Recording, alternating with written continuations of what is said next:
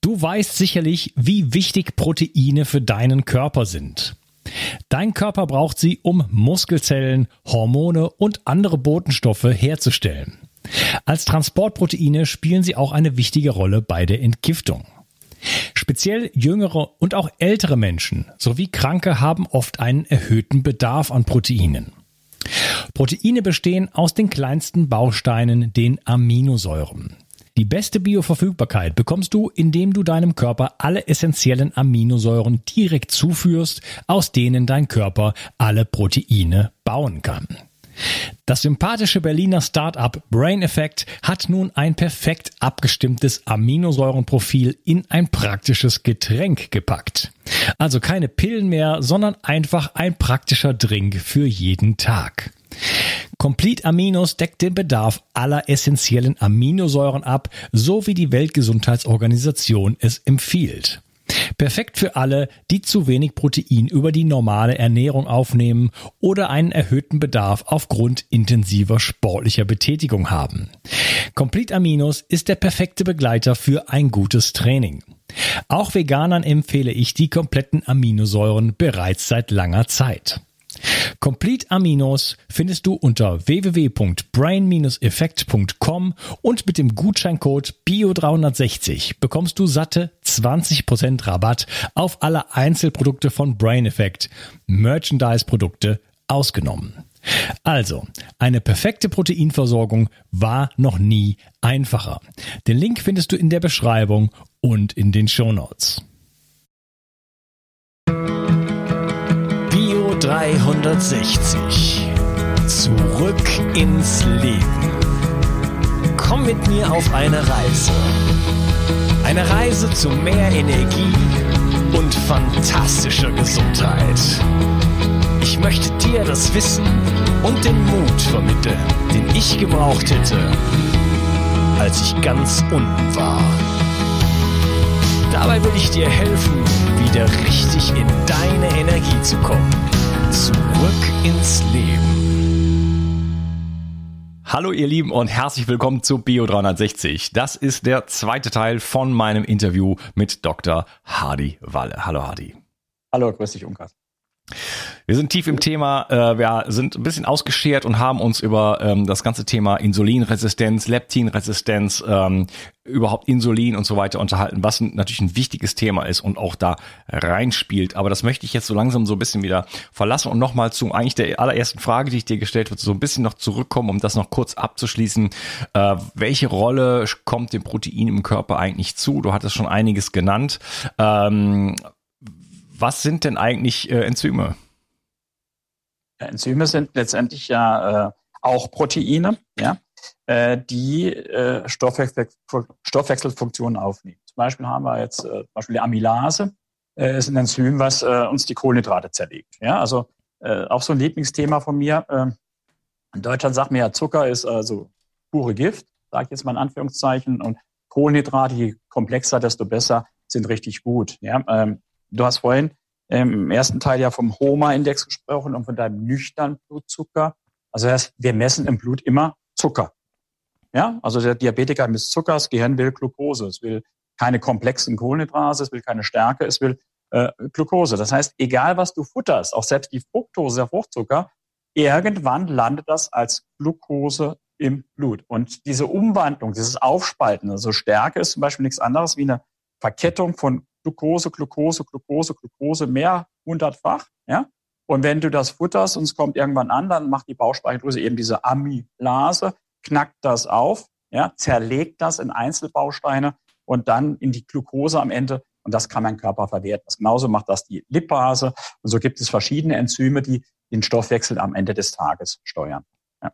Ja, also wir haben jetzt schon gesagt, die Hormone werden aus Protein gebaut und das ist die komplette Regelung des ganzen Körpers vom Energiestoffwechsel, äh, Sexualhormone und so weiter und so fort. Also das ist schon ein, äh, ein, ein Bereich, wenn wir da irgendwie im Mangel wären, ja, dann kann man sich schon vorstellen, dass das ganze System aus den Fugen gerät. Jetzt sind es auch noch die Enzyme, die sozusagen, das sind so die kleinen Maschinchen, die ganz viele äh, Dinge halt äh, umwandeln im Körper, zerlegen, äh, die, die haben mit Verdauung zu tun und vielem, vielem mehr. Ähm, dann gibt es noch Transport Transportproteine. Was ist das denn? Ja, also wir messen ja zum Beispiel Cholesterin. Ja, HDL, also High Density Lipoprotein oder Low Density Lipoprotein, also das, das hohe, äh, hohe äh, HDL ist eher das günstige, das LDL ist das äh, ungünstige, da gibt es die ganz kleinen Dichten. Das heißt, äh, diese Proteine äh, packen quasi unsere Fette, Fettsäuren ein und transportieren die entweder zur Leber oder zum Muskel. Das heißt also, diese Proteine, diese Transportproteine sorgen zwischen quasi für den Austausch unter den verschiedenen Zellen. Also wie, wie so kleine, kann man sich vorstellen, wie so kleine Autochen, die in der Stadt alles am, am Laufen halten. Ja, das nennen wir ja auch Stoffwechsel. Also diese verschiedenen Stoffe werden A zerlegt, aufbereitet, werden dann aber auch über Transportproteine dorthin gebracht, wo sie hingebracht werden sollen. Ja? Und wenn ich jetzt diese Transporter messe, kann ich auch sehen, entweder ist dieser Transporter überladen oder der Körper, wenn er mehr braucht, macht auch mehr diese Transporter. Und deshalb messen wir diese verschiedenen Fraktionen auch im Blut und können dann Rückschlüsse drauf ziehen, äh, äh wo etwas zu viel oder zu wenig ist. Und wir kennen zum Teil zumindest dann auch äh, die Zusammenhänge, dass sich daraus dann aus diesen Fehlverteilungen, sage ich jetzt mal vorsichtig, auch Krankheiten entwickeln können. Ja, also die Transportproteine äh, sind also äh, Cholesterin beispielsweise, äh, also das Cholesterin ist ja eigentlich in diesen Transportproteinen sozusagen drin. Das sind die Taxis und das Cholesterin ist sozusagen genau. der Insasse und äh, es gibt davon noch mehr und die haben auch mit Entgiftung zu tun. Ähm, jeder, viele Prozesse sind an solche Proteine gebunden und werden quasi durch das Taxi einfach im Körper quasi bewegt. Ich glaube, das reicht genau. äh, erstmal zum Verständnis. Und dann als letzte Frage noch, ähm, ja, du hattest schon mal Kollagen erwähnt. Das ist äh, mir auch etwas, was mir sehr äh, ein wichtiges Thema ist. Wofür brauchen wir denn zum Coco-Kollagen? Also ähm, wir haben ja Haut, Haare, Nägel, Bindegewebe. Ja? Und das sind alles äh, Eiweißstrukturen. Und die Kollagen ist quasi diese festere Eiweißstrukturen, die verschiedene Gewebe miteinander verbindet, vernetzt. Ja, also wenn man jetzt eine Bindegewebsschwäche hat, dann hat man, ich sag mal, einfach wenig Kollagen. Das kann dazu führen, dass äh, das auseinanderweicht.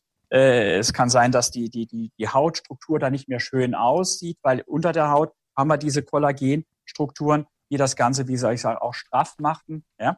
Äh, und deshalb ist, äh, hängt, also ich sag mal ganz böse, äh, äh, Zellulitis kann was mit Ernährung zu tun haben und über eine gute Ernährung kann ich auch Zellulitis verhindern.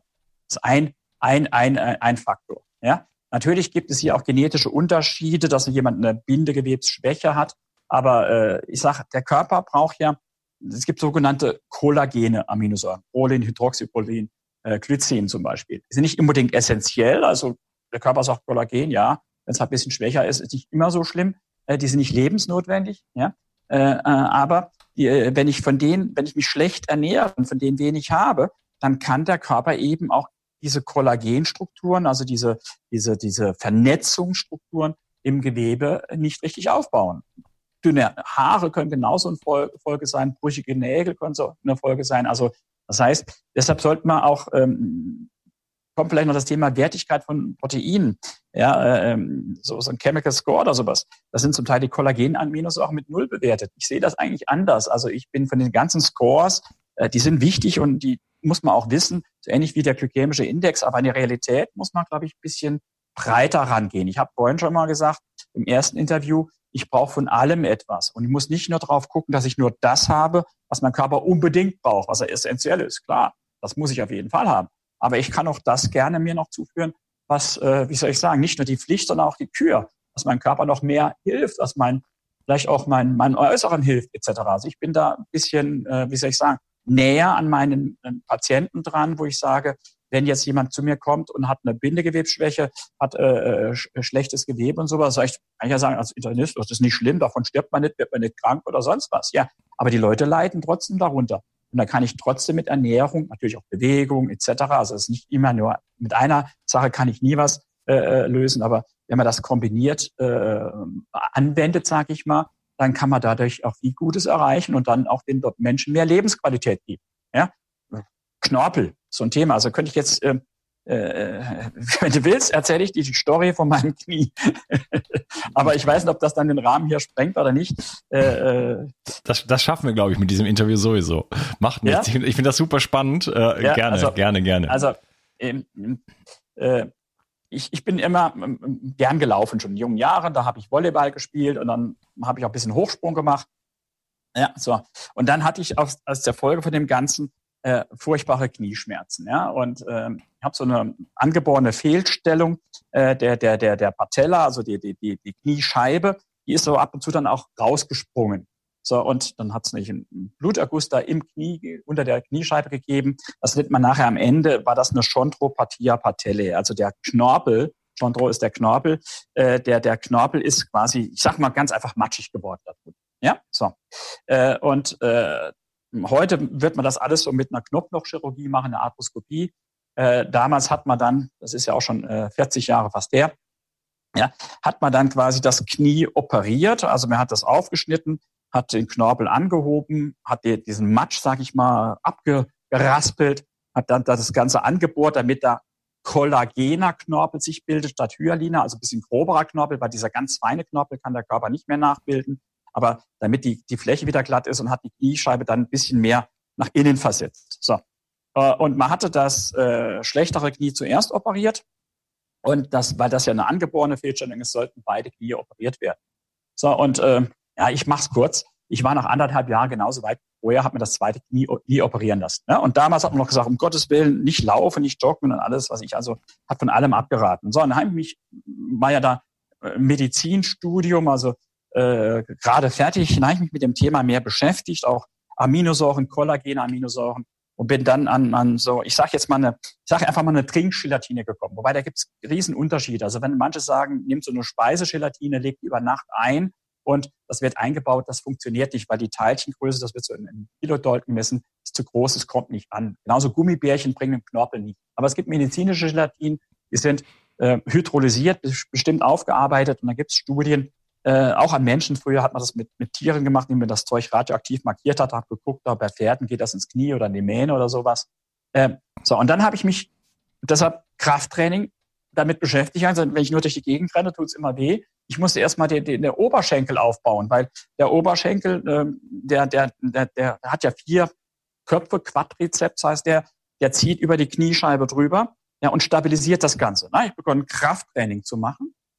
Ja, und dann äh, äh, äh, habe ich dann auch mal geguckt vom Laufstil. Das war damals noch total ungewöhnlich, dieses Vorfuß- oder Mittelfußlaufen. Also ich sage ganz einfach, wenn du wissen willst, was Vorfußlaufen ist, dann lauf mal barfuß über so einen Schotterweg. Dann machst du sofort Vorfußlaufen, weil du nicht mit der Ferse auftrittst. Das können wir eigentlich richtig erst ähm, auch Schuhe haben, sondern du läufst mehr so über die, die, den Vorfuß oder den Mittelfuß. Ja, oder wenn dich irgendwo anschleichst, dann geht man ja auch diesen Zehengang. Also diese, diesen Laufstil, der dann mehr, ich sag mal ganz einfach mehr, mehr federt. Das hat super funktioniert. Also ich kann dann bis heute Halbmarathon und sowas rennen. Das geht also ganz gut. Äh, so, Im, im, im, Im Vorfußlauf machst du das?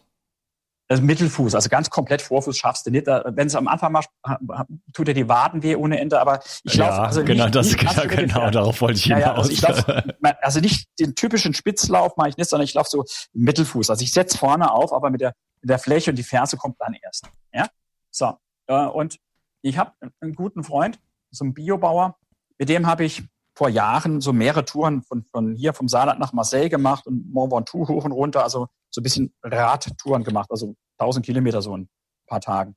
Und nach, nach, nachdem man das dreimal hintereinander gemacht hat, habe ich gesagt, du, äh, Gerhard heißt der, wir können nicht jedes Jahr mit dem Fahrrad durch die Gegend fahren, dann machen wir was anderes. Ich laufe doch so gerne, fang doch du auch an zu laufen, dann können wir zusammen, was ich, 10, 20 oder was weiß ich, Kilometer laufen. Und dann hat er begonnen zu trainieren. Und dann ruft er mich an nach sechs Wochen und sagt, du Hadi, vergess es, ich habe höllische Knieschmerzen, ich war bei meinem Orthopäden, der hat gesagt, vergessen Sie das mit dem Laufen. Das ist mit Ihren Knien kein Thema. Äh, Sie müssen, äh, fahren Sie wieder Fahrrad. Ja, also das Typische, was man kennt. Habe ich gesagt, oh, Gerhard, hör auf. Die Story, dann habe ich ihm meine Story erzählt. Also lange Rede, kurzer Sinn. Der hat sich dann, ich habe ihn da beraten, eine gute Trinkstatine genommen. Das kann man mit so anderen Substanzen wie Glucosamin, Chondroitin ergänzen. Ich habe gesagt, geh erstmal ins Fitnessstudio, trainiere deine Oberschenkel, passe, kauf dir mal einen Lauf, lass dir mal äh, Laufschuhe über so eine Laufbandanalyse machen und mach mal vielleicht so ein bisschen, äh, bisschen Lauftechnik. Ja? Äh, der rennt heute Ultras. Der rennt Berge hoch und runter, der wird's mir schwinden. Ich habe überhaupt keine Chance, irgendwas mitzumachen. Ja? 60, 70, 80 Kilometer, was ich, 1000 Höhenmeter und was weiß ich alles, ohne Probleme. Ohne Probleme. Kollagen. Kollagen, ja, also das sind diese Kollagen-Aminosäuren. Natürlich kombiniert mit Training und, und, und. Von alleine geht's nie. Äh, aber das heißt, äh, ich kann über Ernährung auch etwas regenerieren, was vorher schlecht war. Das wollte ich eigentlich damit zum, zum Ausdruck bringen. Ja, ich kann auch sagen, im Körper, den kann ich auch wieder ein bisschen mehr modellieren. Ja, auch das Gewebe, das Bindegewebe, wenn ich ihn gut ernähre, aber ihn auch gut durchblute und ihn auch noch fordere. Und natürlich auch andere Mikronährstoffe brauche ich natürlich auch, wie Zink und andere Sachen sind für Bindegewebe auch nicht äh, ganz ohne Bedeutung. Also wenn ich das richtig kombiniere, kann ich extrem viel erreichen.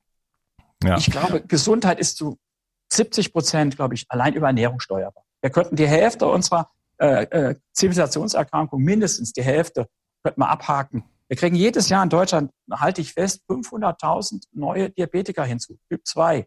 Ja, ich habe ein Buch geschrieben, das heißt Diabetes AD. Da habe ich die Krankheit Typ 2 Diabetes, also früher haben wir ja Alterszucker gesagt. Da habe ich genannt die zu viele Kohlenhydrate Bewegungsmangelkrankheit.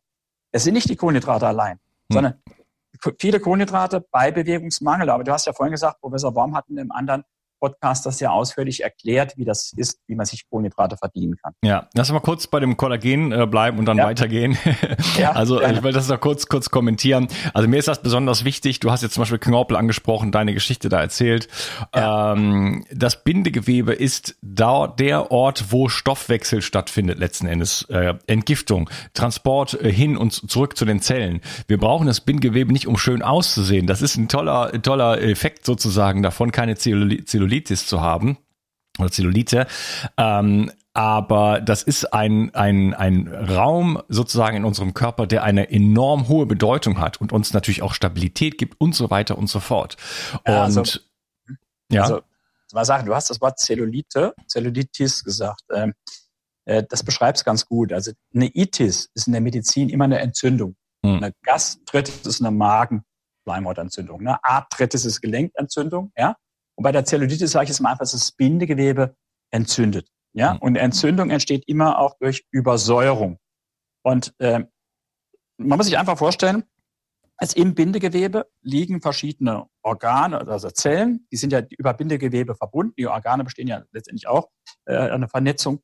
Äh, und die Blutgefäße, die gehen nicht bis in die Zelle hinein. Das, die Leute meinen immer, äh, dass das also bis äh, das, das Blut transportiert die Nährstoffe in die Zelle direkt und nimmt es aus der Zelle raus. Nein. Das heißt, das macht die Lymphe. Das heißt, wir haben Übergang von den Kapillaren ins Bindegewebe und dort findet der Stoffaustausch statt. Ja? Und wenn dieser Stoffaustausch halt nicht mehr richtig stattfindet durch eine Übersäuerung, also wenn, wenn ich übersäuert bin, macht der Muskel dicht, dann läuft der Stoffaustausch nicht mehr, dann brennt's nur noch, ja. Und so passiert es im Kleinen auch dann ist mein Stoffwechsel insgesamt verlangsamt. Dann bist du, wie du gesagt hast, vor Jahren immer müde, bist immer matt oder was weiß ich. Ja, das heißt, äh, und das ist nicht entweder oder. Das, wie du vorhin gesagt hast, äh, wenn ich kein Eiweiß habe, dann gehen die ganzen Enzyme und sowas nicht. Das ist nicht ganz richtig. Also der Körper sagt natürlich, äh, auf was kann ich zuerst verzichten? Das heißt, ja, ja, klar. Das ist immer eine Priorisierung er wird dann zuerst mal Muskeln abbauen und er wird zwar runterfahren, aber er wird natürlich die lebensnotwendigen Prozesse am Laufen halten, mhm. Zu Lasten aber dann von anderen Strukturen. Ja, so diese Priorisierung, wie du richtig sagst. Ja, das heißt, und das ist dann ein Prozess, der sich dann über die Jahre so schleichend entwickelt. Und oft kriegen wir es eigentlich gar nicht so richtig mit, ja, sondern ja. Man, man, wird halt älter oder was weiß ich. das ist ja das, das ist ja das Problem bei der Gesundheit. Wir kriegen es halt so schnell nicht mit, weil der Körper so toll alles kompensiert. Aber genau. weil er es kompensiert, fahren wir uns irgendwann an die Wand und sagen, ach, jetzt bin ich krank, jetzt bin ich, weil ich bin ja alt oder so. Ne, jetzt habe ich halt, genau. das ist halt so. Ja, genau. Also wer ja äh, und ja und dann ähm, äh, gibt es auch keine Tablette dagegen. Das ist ja das Problem. Ne? Also äh, die Leute, wenn ich das sage, ich habe hier ich habe da die Tablette, die macht die schlank und fit und was weiß ich alles, das wäre der Blockbuster, ja. Was man dann den Leuten erzählt, ist A, langweilig, immer selbe, mehr bewegen, anders ernähren und B, ist es auch noch anstrengend, ja. Äh, das heißt also, viele wollen das gar nicht hören, ja. Das ist auch das Problem. Also, das ist ja auch mein Alltag. Äh, gut, zu mir kommen inzwischen die Leute, die, was ändern wollen, weil sie wissen, äh, der, der, der, der gibt mir nicht die Tablette dafür oder nur wenn es nicht anders geht, äh, äh, sondern der sagt, hier, pass mal auf, wir ernähren es mal ein bisschen anders, wir bewegen uns mal ein bisschen mehr, wir gucken mal auf deine Körperzusammensetzung. Äh, aber ich sage immer wir, wir, wir. Nee, am Ende muss es der Patient, der Betroffene selbst umsetzen. Ne? Also ich kann keinen gesund oder schlank machen. Ich kann nur sagen, wie geht der Weg dahin. Ich kann wie so ein Navigationssystem ihm helfen, aber machen muss man es immer selber. Das ist halt das, was äh, für viele dann das Problem ist. Ne? Ja, also äh, ich liebe unser Gespräch, weil wir sind immer noch bei der ersten Frage. nee. äh, also ja nochmal Termin ausmachen. Ja, ja, nee, nee, wir machen einfach weiter, wenn du Zeit hast. Ähm, ja. Kollagen nochmal. Ähm, Kollagen besteht aus äh, insbesondere drei Aminosäuren, nämlich äh, hauptsächlich Glycin und dann auch Prolin und äh, Hydro Hydroxyprolin heißt das so. Und ähm, das ist also einmal ein kleiner Hinweis, ähm, wer sich aus der konventionellen Landwirtschaft ernährt, der hat da Glypho Glyphosat drauf sozusagen. Und äh, mindestens Stephanie Sanev geht davon aus, dass ähm, eben dieses Glyphosat sich einbaut, dort wo das Glycin steht und dort auch dann neben vielen, vielen, vielen anderen verheerenden Folgen äh, zu, zu ja, Störungen im Bindegewebe sozusagen führt. Ja? Also Bindegewebsschwäche kann beispielsweise aus der konventionellen Landwirtschaft kommen und ähm, seit kurzem weiß ich noch, dass äh, die konventionelle Landwirtschaft äh, in der, durch die NPK auch massiv mit Uran teilweise vergiftet ist. Ähm, so, das heißt, äh, diese nicht essentielle Aminosäuren sind aber letzten Endes total essentiell, äh, wenn wir wenn wir beispielsweise Kollagen haben wollen. Weil ansonsten müsste der Körper aus den anderen essentiellen Aminosäuren, die wir zu uns nehmen, immer dieses äh, Glycin dann erstmal bauen, was natürlich eine Energie äh, viel Energie kostet. Also der Körper kann so ungefähr auf, auf alles aus allem bauen, aber es kostet immer Energie, es sind immer viele Schritte und so weiter. Äh, deshalb deshalb warum nicht ihm das gleich geben? Und ich bin hier in meinem kleinen Universum bekannt als Dr. Knochenbrühe, sag ich jetzt mal. ich esse täglich Knochenbrühe und mein Bindegewebe ist auf jeden Fall top.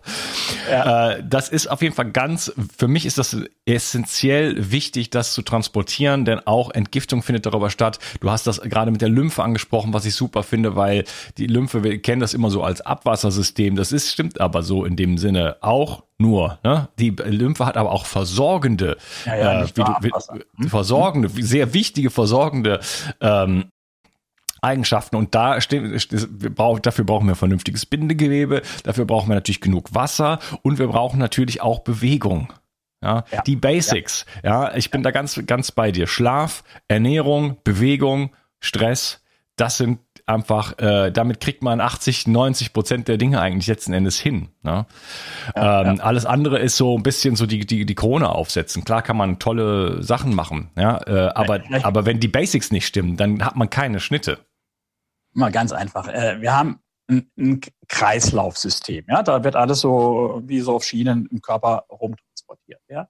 wir haben eine Pumpe, das ist das Herz, das pumpt das ganze Blut da zur Birne und überall hin. Aber irgendwann muss ja auch dann Austausch über Bindegewebe, Lymphe etc.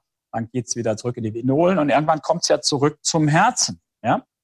Das heißt, dazwischen drin äh, ist da ein Break. Das heißt, die Pumpe Herz, die pumpt nicht über den Druck das Blut wieder zurück im Kreislauf, sondern einerseits versucht das Herz, äh, dieses Blut anzusaugen, sage ich mal, ist eine Drucksaugpumpe, also der rechte Ventrikel, die rechte Achse, aber das andere ist, es muss quasi hoch gedrückt werden.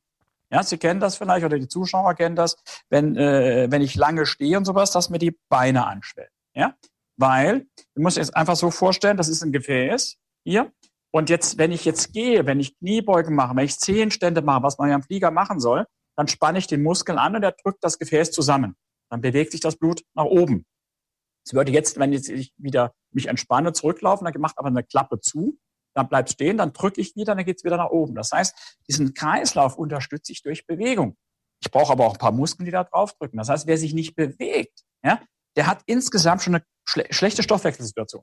Weil unser Stoffwechsel, dieser Transport dieser Nährstoffe, aber auch der Abtransport, also hin und zurück, ja, deshalb mm, äh, dieser Transport dieser, dieser Nährstoffe, der ist natürlich von diesen, diesen Pumpsystemen abhängig. Und genauso auch äh, die, die, die, die, die Lymphe, ja, die Durchblutung des Bindegewebes ja, die ist natürlich davon abhängig, dass hier auch mal Druck drauf kommt, deshalb Kraft, Bewegung, dann Durchblutung insgesamt. Also man kann sich wie, wie glaube ich, früher Michael Jackson, glaube ich, äh, unter Sauerstoffzelt legen. Ja, dass man sagt, ich bringe überall Sauerstoff hin. Ich sage immer, äh, das beste äh, Anti-Aging, die beste Faltencreme ist Sport. Wenn ich joggen gehe äh, und komme zurück, dann habe ich eine knallrote Birne. Da wird bis in die Peripherie, bis in das letzte Eckchen werden da Nährstoffe transportiert, aber auch Müll, sage ich jetzt mal, abtransportiert, weil der Körper jetzt da die Durchblutung hochfährt. Und was viele nicht wissen, äh, wir können ja den, den, haben wir jetzt durch Corona, haben es vielleicht ein paar Leute auch gelernt oder sowas, wir können ja den, den, den Sauerstoffgehalt im Blut messen, den Sauerstoffpartialdruck, DO2. Ja? So, und wenn ich Sport mache, dann steigt der an. Der fällt nicht ab. Also ich, ich nehme durch das tiefe Atmen, du atmest jetzt, Unkas, du sitzt, glaube ich, gerade mit einem Drittel deiner Lunge, ja, durch Sport fahre ich dann quasi zwei Drittel mehr Sauerstoffaufnahme, ja, das heißt mein PO2, mein Sauerstoffgehalt im Blut steigt an und ich bringe diesen Sauerstoff überall hin. Ja, ich habe eine perfekte Durchblutung. Also wer, wer was gegen Verhalten tun will und sowas, der kann sich irgendeine Creme draufschmieren. Ob es was bringt, keine Ahnung. Aber wenn er Sport macht, sich bewegt, das Bindegewebe, Knochenbrühe, das ist ja Kollagen am Ende, Gelatine, ja, äh, äh, äh, zu sich nimmt. Also die Kombination macht, dann sich nicht so übersäuert, natürlich dann Ausgleich von Stress hat. Also viele, viele, die vielleicht nicht so viel Alkohol, nicht so viel Kaffee trinkt, ja, äh, äh, also das alles, aber Kaffee ist noch besser als was ich, die ganzen Softdrinks und sowas. Wenn man da so ein bisschen seinen Weg findet, ja, dann äh, vermeiden wir Krankheiten. Aber was du vorhin auch gesagt hast, dieses äh, Bindegewebe, also das hat ja auch was mit Wohlbefinden zu tun. Und wenn die Knie wehtun, daran sterbe ich nicht, aber Spaß macht's auch nicht, wenn ich die Treppen nicht mehr richtig runterlaufen kann. Also man ja, kann da vieles ja. tun. Und da können die Leute so in dieses, ja, man muss man sich schonen. Ja, aber wir brauchen die Bewegung, wie du es schön gerade gesagt hast, um die Nährstoffe auch dorthin zu bringen. Ja, und nur wenn die Nährstoffe da sind, dann kann sich da auch das entsprechende äh, Gewebe, Knochen, äh, äh, jetzt fällt mir gerade das Wort nicht ein, äh, Knorpel sozusagen äh, beispielsweise aufbauen. Ne? Das heißt, äh, das ist ein Umkehr, das ist ein völlig falscher Schluss, dass man sagt, nein, da muss man sich jetzt schonen. Das kann natürlich bei der Verletzung oder so mal der Fall sein, aber da muss man immer schnell dann in die Bewegung äh, wieder reinkommen. Und äh, ja. Also ja. ich, ich, ich habe immer mehr Patienten, Kursteilnehmer, die sagen mir dann, ich kann keinen Sport machen, weil, da wird da aufgezogen, äh, aufgezählt, also die Ausreden. Da sage ich, pass mal auf, wenn du operiert bist, machst du hinterher Krankengymnastik, um aufzubauen. Selbst nach einem Schlaganfall wird man durchbewegt. Das heißt, bei allen Erkrankungen gehört irgendwo diese Physiotherapie, diese Mobilisierung mit dazu. Und jetzt willst du mir erzählen, aus dem, dem Grund kannst du, weil was ich das oder das wehtut, nichts machen. Die Leute, die sich schonen, da wird's, ich sage immer, da wird's noch schlimmer. Ja, hm. ich kann nicht jede Bewegung machen. Ich muss am Anfang gelenkschonend arbeiten. Ich muss vielleicht zuerst Muskeln aufbauen. Also das heißt, da gibt's ja heute wirklich tolle Angebote, Anleitungen. Auch die meisten Fitnessstudios sind ja heute nicht mehr diese typische Muckibuden da, wo die, die Bodybuilder sind. Das sind ja, für mich sind das in vielen Fällen Gesundheitsstudios, wo auch immer mehr ältere Menschen trainieren.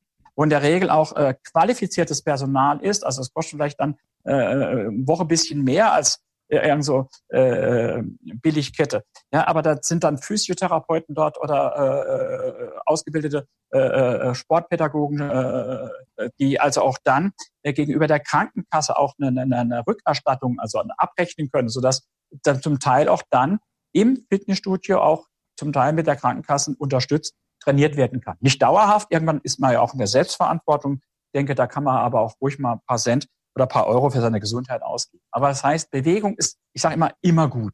Immer. Also ich kenne eigentlich nichts, außer jetzt ganz akut, wo man sagt, jetzt mal, was ich kurz ruhig stellen, aber dann kommt immer die Mobilisierung. Das ja, man sagt, man sagt ja auch, es gibt ja diesen Spruch, Bewegung ist die beste Medizin und da ist, äh, ist wahnsinnig, so. wahnsinnig viel dran. Äh, übrigens, genau. kleiner Hinweis, kleine Werbung, wenn du äh, mir das erlaubst. In meinem Buch Zurück ins Leben beschreibe ich das Okklusionstraining, das ich auch selber mache.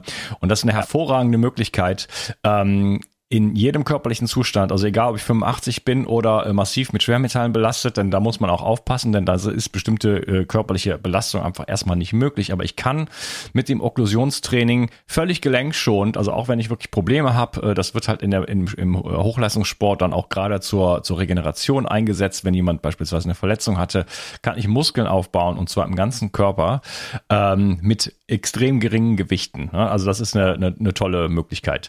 So, jetzt EMS-Training, äh, kennst du vielleicht auch, diese Elektromyostimulation, also wo man quasi so im Art Taucheranzug die Muskeln dann stimuliert werden über, über Elektroden und gleichzeitig macht man Bewegung. Das heißt, da kann ich auch sehr gelenkschonend den ganzen Körper trainieren. Also es gibt viele, viele Möglichkeiten heute, äh, die auch äh, äh gut bewährt sind. Ja, äh, da gibt's ja auch heute überall Beratung. Also wie gesagt, oder in deinen Büchern weist auf sowas auch hin. Ja, also ist, deshalb sage ich, ich kann nicht alles machen, aber irgendwas, was ich machen kann, geht. Ja, da gibt's immer was und helfen tut's auch. Ja, also man kommt da raus aus der Nummer und man, man muss halt da anfangen, wo man selber steht. Ne?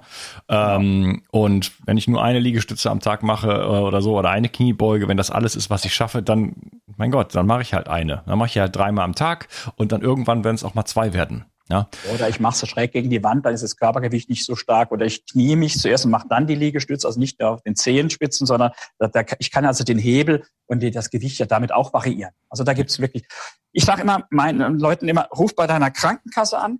Die haben Plakate und tolle Sachen und Videos und alles, wo Übungen drauf sind. Ja, äh, du kannst dich orientieren, kannst du schon mal was machen. Nur das Problem ist, dann rufen sie vielleicht an, das Plakat kommt, dann liegt es irgendwann in der Ecke, machen trotzdem nichts. Aber wirklich, wenn ich zehn Minuten jeden Tag was mit meinem Körper tun würde, wäre schon sehr effektiv. Ja, okay. Lass uns mal zur zweiten Frage kommen. Okay. ähm, ich würde mich gerne mal kurz mit dir so ein bisschen ähm, über das Thema der biologischen Wertigkeit von Proteinen unterhalten. Ähm, ist jedes Protein gleichwertig? Also wir haben auf der einen Seite ähm, tierische Proteine, Eier, Fleisch, Knochenbrühe, sage ich jetzt mal. Ähm, mhm. Und dann haben wir die pflanzlichen Proteine. Ähm, beispielsweise in Bohnen oder in, ne, also dann geht es ja auch um Erbsenbohnen, ja. Erbsenbohnen und so weiter, Reis, ja, da muss man, da muss man sich auch schauen, welche Aminosäuren sind da drin, sind das, sind Klar. die komplett, haben wir da wenigstens, wenigstens die essentiellen Aminosäuren drin und wie sieht das mit der, mit der biologischen Verfügbarkeit überhaupt aus? Mhm. Stichwort mhm. Stickstoff, äh, Stickstoffabfall. Da gibt es mhm. verschiedene Indizes, äh, mhm. das gibt's in dem PDCAAS, dann gibt's den, äh, den DIAS, nenne ich den DIAAS und dann ähm, NPU. Wir müssen dann jetzt nicht super tief einsteigen, aber wenn, wir das kurz mal so ein bisschen ansprechen können, äh, wie sieht es mit der Wertigkeit von Proteinen eigentlich aus? Ja, also es gibt diese verschiedenen Scores, die alle ihre Vor- und Nachteile haben. Früher haben wir die biologische Wertigkeit genommen. Ja, wobei wahrscheinlich die, also die PDCAAS eigentlich wahrscheinlich der, der beste Wert ist. Ist auch, der Wert so allgemein, die DIAS ist, äh, hat sich nicht so richtig durchgesetzt. Ja. Ähm, obwohl das ja der neuere. Ja, der ist neuer, aber die PDCAS wird, glaube ich, mehr verwendet. Ja, also das, der neuere ist nicht so ganz angekommen. Äh, ist für den Laien, glaube ich, gar nicht zu entscheiden, weil diese Scores machen zwei Sachen. Die gucken einmal, wie, wie komplett ist das Protein. Ne? Also wir haben diese acht äh, essentiellen Aminosäuren. Das heißt, wenn ich die nicht zuführe, dann habe ich ein Problem. Ja, das ist für mich also so eine Kernaminosäure Tryptophan. Da kann ich immer ganz gut gucken, wie ist so ein Eiweiß zusammengesetzt. Und dann haben wir sowas wie Leucin, kommen wir vielleicht noch dazu für, für den Muskel. Ja? So. Dann haben wir die semi-essentiellen, die heißen auch bedingt essentiell, weil die kann ich mir ganz gut bauen, also zum Teil bauen, aber da muss ich alle essentiellen haben. So, so dass wir dann in diese Be Beurteilung dieser Proteine diese 20 acht essentiell und die anderen sieben essentiell meistens mit eingehen über Chemical Score oder andere Sachen. Und dann, wie du richtig sagst, aber was kommt denn überhaupt an? Ja, also es, nützt ja nichts nur, was ich da reinschütte, sondern es muss ja auch irgendwo im Gewebe ankommen. Und da kann man über die Stickstoffbilanz nachher gucken, was ist da wirklich angekommen.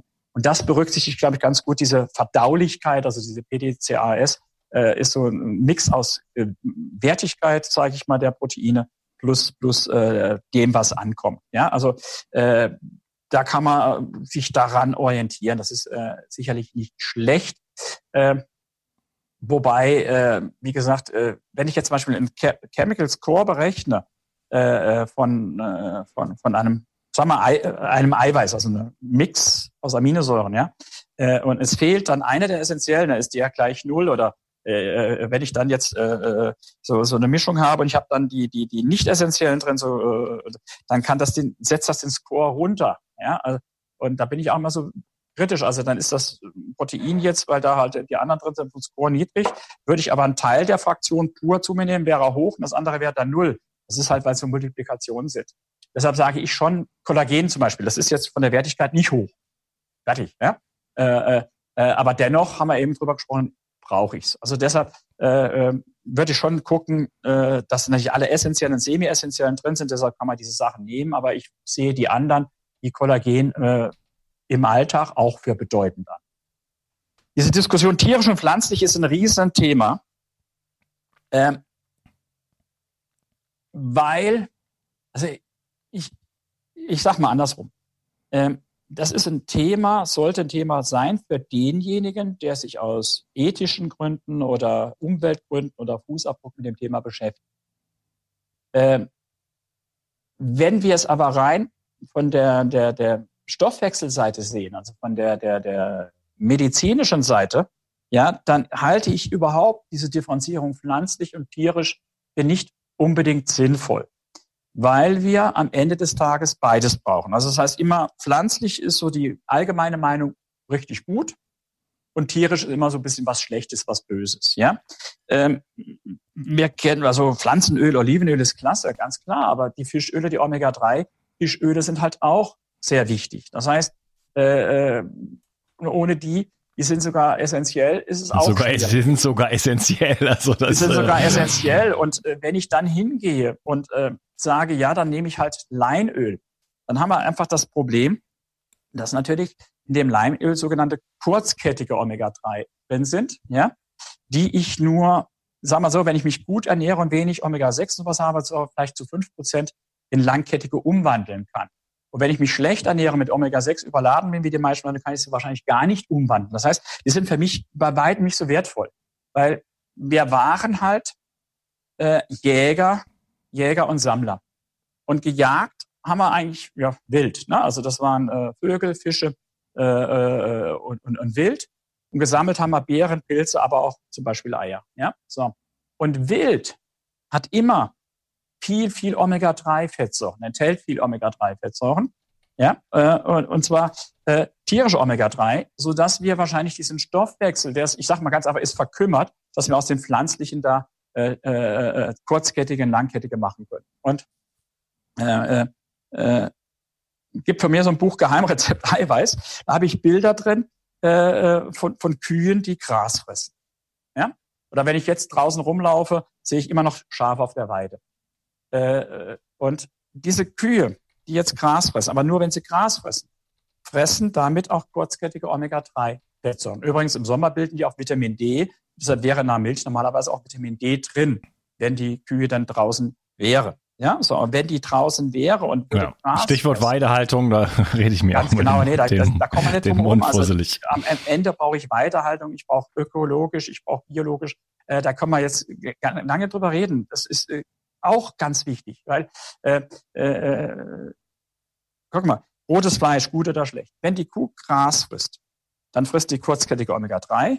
Die Kuh hat im Gegensatz zu mir oder zu dir mehrere Mägen und die macht dann, wenn sie wiederkäut und panzen, macht die aus den kurzkettigen langkettige. Und diese langkettigen Omega-3-Fettsäuren sind im Fleisch der, der Kuh drin. Da gibt es einen Franzose, Pierre Weil, der hat das richtig schön mal untersucht, auch in einem Buch geschrieben. Das heißt, ich, Omega-3, äh, Schafe sind eigentlich immer draußen, fressen Gras, die haben Omega-3-Fettsäuren, ja, und nicht unbedingt der schadstoffbelastete Lachs. Also da muss man auch ein bisschen drüber gucken.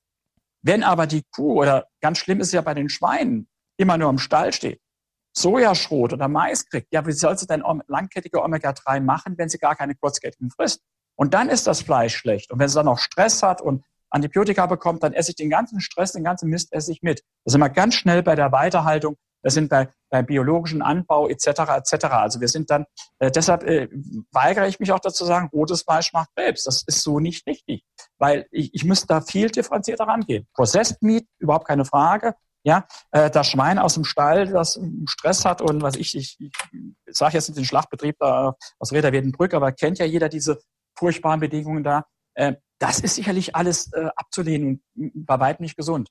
Ja, aber wenn ich äh, äh, das bei einem Biobauern äh, äh, kaufe, wenn ich da, das geht bis hin bis zu den Eiern. Ja, wenn die Eier, äh, ich habe das wirklich versucht, den Leuten auch mal zu erklären, wenn sie mal draußen gucken bei so einem Bierbauern, der seine Hühner auf, der, auf, auf, auf dem Feld rumlaufen hat, ja, die picken. Ja, oder wenn, wenn jetzt im Frühjahr oder äh, so ein Acker frisch äh, umgepflügt ist, dann ist der bei uns voll mit Raben. Vögel sind primär Fleischfresser. Die wollen Würmer, die wollen Maden, die essen Larven und sowas. Ja? Die wollen nicht nur Kohlenhydrate. Und wenn, sie, wenn ich die vollstopfe mit Kohlenhydrate, dann ist deren Leber genauso weiß, wie wenn ich beim Patienten mit der Fettleber einen Ultraschall mache. Dann wird Fett reflektiert, wird, wird heller. Ja, ja das sieht man auch. Das sieht man auch in der Metzgerei, wenn man sich diese äh, Hühnchenleber sozusagen anguckt. Ja. Dann sieht man, dass die ganz oft völlig verfettet sind. Ja, ja klar, weil wenn die, wenn die ja nur so Mastfutter bekommen, ja, äh, ich, ich sage manchmal, das ist nicht Mastfutter, das ist Mistfutter. Ja, weil das ist alles Mist, was dann da rauskommt. Äh, und da müssen wir einfach ein bisschen mehr drauf gucken. Das heißt, das versuche ich natürlich auch, wenn ich Ernährungsberatung mache, aber es ist dann die Kühe. Ja, also zuerst mal die Leute mal abnehmen, aber dann sage ich, wenn du gesund sein willst, was vorhin über Glyphosat gesprochen und sowas, ja, äh, da muss ich äh, bei Tieren wie auch bei Pflanzen genau das Gleiche, muss ich sehr genau darauf achten, wo kommt das her, wie wurde das produziert. Und dann kann ich natürlich mit den Sachen, es muss ja alles billig, billig, billig sein, ja, kann ich mich durchaus krank essen. Also das ist schon richtig. Also da äh, muss man sehr differenziert rangehen, aber das ist nicht ein schwieriges Thema und zum Teil, äh, also wie soll ich sagen, bei den Laien auch nicht immer zu durchblicken. Also ich sage immer, wenn das so Bioland oder sowas ist, hast du schon mal eine einigermaßen Versicherung, dass das passt. Ja, äh, ich bin auf dem Land hier. Äh, ich sag, man kennt jeden Bauern um die Ecke, da sieht man auch, wie der arbeitet.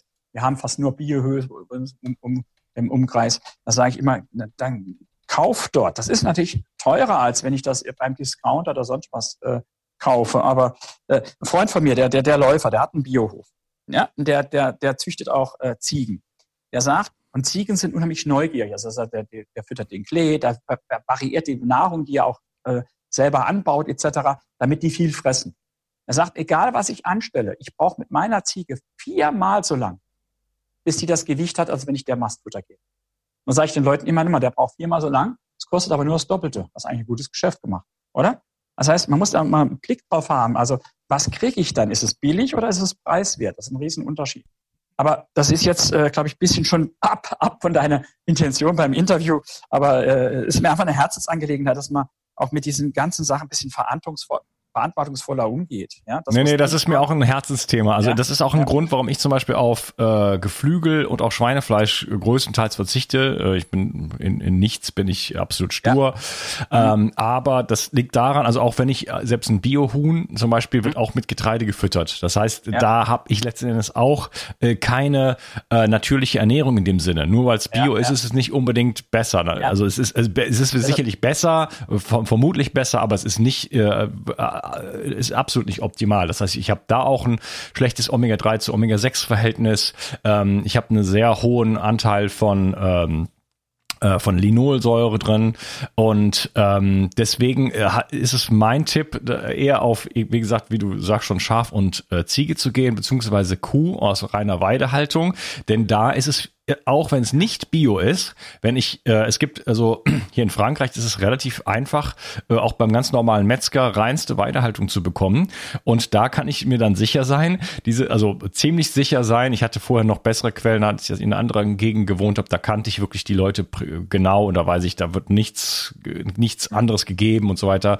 Aber ähm, nichtsdestotrotz kann man sich bei einer, bei einer Kuh aus Weidehaltung doch ziemlich sicher sein, dass die äh, einfach ja ganz natürlich sich ernährt hat und entsprechend auch nicht krank wird und dadurch auch keine, keine Antibiotika brauchen, keine Hormone und so weiter. Ne? Denn das ist ja dann eine Folge von Bewegungsmangel, von Vitamin D-Mangel, von, von falscher Ernährung, die werden dann übersäuert ähm, und werden dann letzten Menschen auch. Ganz genau, ja, die, die bekommen auch Diabetes, ja. ja. Ich muss immer lachen, äh, als ich beim Discounter schon gesehen habe, wirklich Katzen nach oder Hunde nach gegen Diabetes.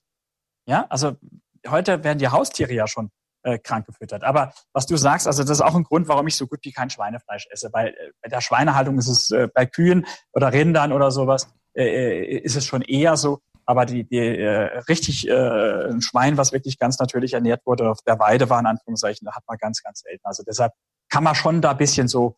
Ich sage immer, ich, ich bin da nicht, nicht ideologisch drauf. Also ich sage immer so, ich versuche so 80, also dort, wo ich es immer selbst beeinflussen kann. Grüne Kiste vom Biobauern und was weiß ich, alles gewisse Sachen, Wurstwaren in der Regel äh, möglichst nicht essen etc. Dort versuche ich dann äh, äh, zu, zu gucken, dass ich das regle. Ja, und dann bin ich aber auch dann, mehr ist ja unterwegs oder draußen, man kann es nicht immer steuern. Ne? Also es sollte jetzt nicht eine Ideologie werden, weil es gibt ja auch den Begriff der, der, der Orthorexie. Ich weiß nicht, ob du den kennst. Also Anorexie heißt, ich esse zu wenig, ich verhungere irgendwann. Und Orthorexie heißt, ich will beim Essen alles richtig machen. Ja?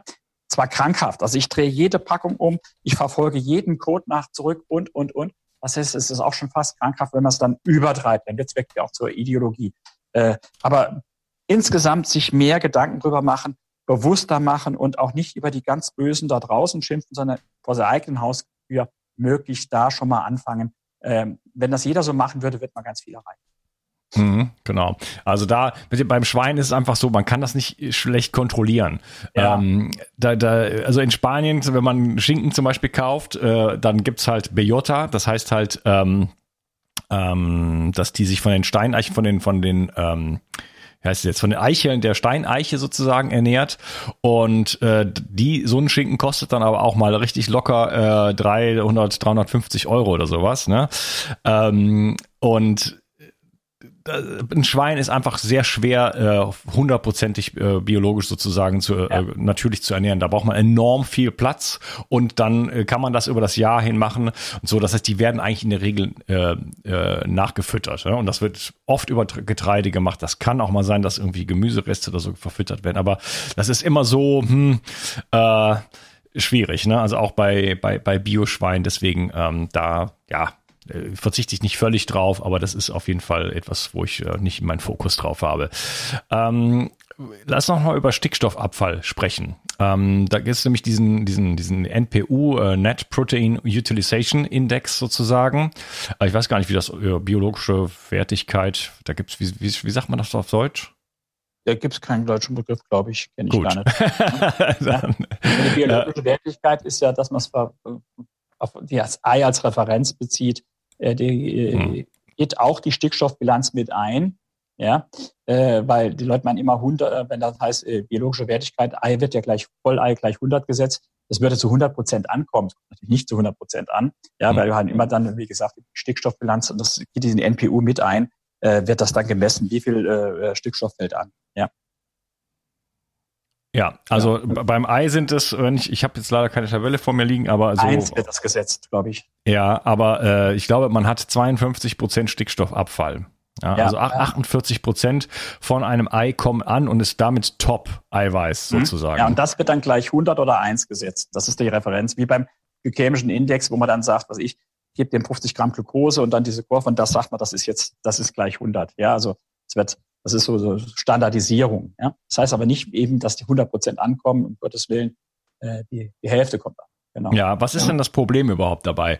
Äh, Ammoniakbildung und so weiter. Ähm, ja, je weniger ankommt, desto mehr, sage ich mal in Anführungszeichen, habe ich Giftstoffe. Ja, wobei ähm, ich habe mal einen Vortrag gehalten, habe ich auch von Stoffwechselschlacken geredet. Da ist so ein Professor aufgesprungen, hat da rumgetobt. So, das ginge ja gar nicht. Äh, Schlacken gibt's nur am Hochofen und sowas. Dann ist halt okay, dann einigen wir uns auf Stoffwechselendprodukte, ist genau das Gleiche. Also das, was äh, bei einem Prozess, Verbrennung, Verstoffwechslung, was der Hof und was am Schluss hinten rauskommt, was der Körper entsorgen muss. Das sind ja, ja, deshalb, der eine nennt es Giftstoffe, äh, da regen sich viele Schulmediziner drüber auf, aber ich meine, wir haben die Uremie, das heißt, äh, wenn, wenn Harnstoff und andere Sachen nicht ausgeschieden werden, dann, dann vergifte ich mich selber und ich muss eine Dialyse. Also das heißt, das sind so Begrifflichkeiten, die kann man so oder so sehen. Das heißt, am Ende ist es so, dass ich dann natürlich den Körper mit einem minderwertigen Eiweiß, wenn ich da große Mengen davon esse, von denen wenig ankommt, ich stärker mit diesen Stoffen belaste und damit natürlich auch der Körper dann stärker diese Stoffe entgiften muss. Deshalb ist es grundsätzlich so. Und, ähm, äh, dennoch haben die, die, die, diese Amino oder die Eiweiße alle die gleiche Kalorienzahl. Also ein Gramm äh, hat vier Kilokalorien. Das heißt, je höherwertig, je besser verwertbar, verdaulich das Eiweiß ist, besser in der Zusammensetzung, wie aber auch, dass es ankommt, desto günstiger ist es für meinen Stoffwechsel, weil ich versorge meinen Körper super damit und brauche nicht, das ist ähnlich wie bei der, bei der Eiweiß-Dilution, bei der Eiweißverdünnung. Also ich brauche da nicht äh, so viele Kalorien zu essen, um meinen Eiweißbedarf an essentiellen Nährstoffen zu decken. Deshalb äh, sollte man immer darauf achten, dass das möglichst hochwertig ist. Und da äh, äh, kann man die Wertigkeit steigern, indem man tierische und pflanzliche Eiweiß kombiniert. Also das heißt immer wieder bei der, bei der Mischung. Ja? Das heißt, äh, ich kann jetzt nicht nur gucken, PTCAS, das ist das beste Protein, ist immer nur das gleiche oder sowas, das bringt gar nichts, sondern äh, wir sollten nur gucken, dass wir wieder, sind wir am Ende des Tages wieder bei der ausgewogenen Mischkost. Ja, aber wie gesagt, äh, äh und das sind, da wollte ich vorhin noch vielleicht was zu sagen. Ähm, ne, ne, der, es gibt es in, in Potsdam-Rehbrücke das Deutsche Institut für Ernährungsforschung, das IFE. Äh, und da gibt es so eine Sektion Stoffwechsel und sowas. Äh, da war oder ist ein Professor von der Charité, Charité in Berlin, der Professor Andreas Pfeiffer. Und ich weiß nicht, es wird immer so ein bisschen kolportiert, dass dieses Institut am Tiefe eher so, sag mal, vegetarisch-vegan angehaucht wäre. Und die haben mal eine relativ gute, ich glaube 2017 gemacht, eine gute Studie, äh, wo sie wirklich äh, doppelblind, also äh, tierisches versus, also gegenüber pflanzlichem Eiweiß bezüglich der Stoffwechselsituation äh, äh, verglichen haben. Und was heißt doppelblind? Also die haben das quasi homogenisiert, dass diejenigen, der jetzt das, diesen Pott an Eiweiß da getrunken hat, nicht wusste, ist es jetzt pflanzlich oder tierisch. Man hat es nicht rausgeschmeckt. Ich kann ja nicht sagen, der eine ist Gemüse, äh, das, das der, geht. der, der, eine ist Bohnen, der andere ist Fleisch, da ist klar. Also ja, doppelblind, also das heißt nicht, die waren nicht nur Blinde unterwegs, sondern der Arzt, der das verabreicht hat, wusste auch nicht, weil man weiß ja so unterschwellig kann man da, wie soll ich sagen, doch äh, Dinge vermitteln, die die Studie beeinflussen. So. Und dann haben die ganz objektiv gemessen. Und in den meisten Parametern, auch was Cholesterin übrigens und sowas angeht, äh, äh, hat das tierische Eiweiß besser abgeschnitten als das pflanzlich. Ja, das waren äh, äh, auch übrigens, was Entfettung der Leber angeht. Also der, der, der hatte Lego an Studie heißt das Ding, glaube ich, äh, vor, vor letztes Jahr war es, glaube ich, oder vor zwei Jahren eine Studie publiziert, wo sie einfach hingegangen sind, haben Leuten Eiweiße gegeben, Aminosäuren, also einmal rein pflanzlich, einmal rein tierisch, in einer gewissen Dosis, sonst an der Ernährung nichts geändert und dann geguckt, was passiert mit dem Leberfettgehalt. Und dann war das tierische Eiweiß auch wieder, und zwar signifikant besser als das pflanzliche. Ja? Ähm, bei, bei der anderen Studie mit Cholesterin sowas waren es oh, nicht immer eindeutig, also nicht immer äh, statistisch signifikant, aber tendenziell hat in den meisten Punkten, zum Teil aber auch signifikant, das tierische besser abgeschnitten. Dennoch würde ich mich nie im Leben hinstellen und sagen, jetzt esse nur noch tierisches Eiweiß, sondern ich habe vorhin gesagt, wir brauchen die Mixtur. Es geht ja allein schon aus ökologischen Gründen gar nicht, mich allein über tierisches Eiweiß zu ernähren. Das heißt, äh, ich, man sollte da einfach, wie soll ich sagen, diesen Streit tierisch, pflanzlich, was weiß ich, da gibt's immer, ähm, was für den einen gut ist, für den anderen schlecht. Also äh, zwei meiner Kinder haben eine Galaktosemie. Also wenn die Milch trinken, ist für die das pure Gift. Ja, so, für die ist das Milch das pure Gift. Das ist nicht Laktoseintoleranz, sondern es entstehen Stoffwechselprodukte, die letztendlich Organe schädigen können. So, jetzt kann ich ja sagen, um Gottes Willen, Milch ist das pure Gift. Es gibt ja dieses Milchbashing. Ja? Ich persönlich bin der Meinung, Milch ist ein hochwertiges Lebensmittel, gerade vollfette Milch. Da wird vieles falsch kolportiert. Das heißt, man muss es immer wirklich sehr differenziert sehen. Deshalb sage ich von allem etwa gleich viel ausgewogen und dann persönliche Präferenzen oder auch andere äh, ethische Gründe kann man dann einarbeiten. Aber hm. wie gesagt, das ist immer eine persönliche Sache. Allein von dem Ernährungsstandpunkt her muss man objektiv sagen, es gibt nicht den Vorteil des, Tier, des Pflanzlichen gegenüber dem Tierischen. Wahrscheinlich eher umgekehrt, aber da will ich mich gar nicht. Eine Studie sagt auch nicht immer alles, da sind die Bücher äh, ja noch lange nicht geschlossen. Ich glaube, die sind, am Ende sind sie gleichwertig. Wir waren Jäger, aber wir waren auch Sammler. Fertig. Ja, mhm. sind Mischköstler. Okay. Also da bin ich relativ pragmatisch. Ja. ja. In, in dieser Stickstoffbilanz äh, sozusagen ist halt, also wir haben Ei, ich hatte gesagt 48 Prozent Verfügbarkeit, mhm. dann kommt äh, Fleisch, liegt ungefähr bei 30 und dann die Tiere, äh, die pflanzlichen Proteine liegen ungefähr so bei 16. Ne? 16 ist das höchste mhm. Wert. Das heißt, letzten mhm. Endes ist, ist Fleisch doppelt so bioverfügbar äh, wie pflanzliches Protein. Und du hast ja gesagt, ähm, man muss dann quasi doppelt so viel essen hat dann doppelt, also hat doppelt so viel Kalorien und hat doppelt so viel Abfall sozusagen, wo ja dann auch wieder die Niere äh, mit mit mit äh, mit klarkommen muss und so weiter. Und äh, man isst, die meisten Menschen essen ja nicht nur nur Protein, sondern das Ganze kommt ja dann noch mit was anderem und das ist ja dann auch noch immer das Problem. Ja, ähm, ich äh, ja. ja und, und der Leucingehalt ist in tierischen Produkten, also das ist eine ganz wichtige Aminosäure, die quasi Muskelwachstum stimuliert. Der ist so bei einem guten Fleisch also was bei 12 Prozent und bei pflanzlichem Eiweiß so bei 6 bis 8 Prozent. Also ist geringer. Ja. Und ich weiß nicht, ob du diese Theorie kennst von dem ähm, Simpson und Raubenheimer, diese Proteinhebel, diese Protein-Leverage-Hypothese. Kennst du die nicht? Nee, mm. sagt dir jetzt nichts ganz spannendes Thema. Also das hat sich in der Ernährungslehre noch nicht so ganz durchgesetzt. Es ist auch eine Hypothese. Also der, der, der Simpson, Raupenheimer, Gosby, also man hat das ganz gut untersucht. Also ich mache mal ganz kurz.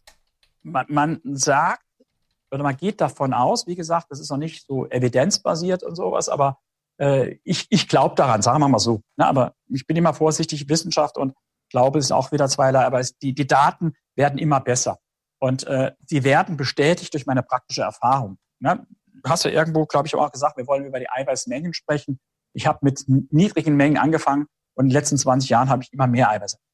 Was ist diese Hypothese? Die Hypothese, Eiweiß ist essentiell. Ne? Also wenn ich kein Eiweiß esse, ist irgendwann Feierabend. So.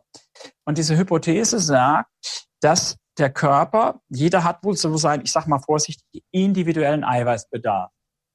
Das heißt, äh, äh, der und der Körper, einer der Faktoren, die, die meinen Hunger triggern, wir haben ja gesagt, Eiweiß macht satt, die meinen Hunger triggern, ist, dass der Körper quasi die Eiweißzufuhr wohl messen kann. Und ich so lange Hunger habe, äh, bis ich meinen individuellen Eiweißbedarf gestillt habe. Nochmal einer der Faktoren. Ist leider nie ein Faktor allein. Ja, so.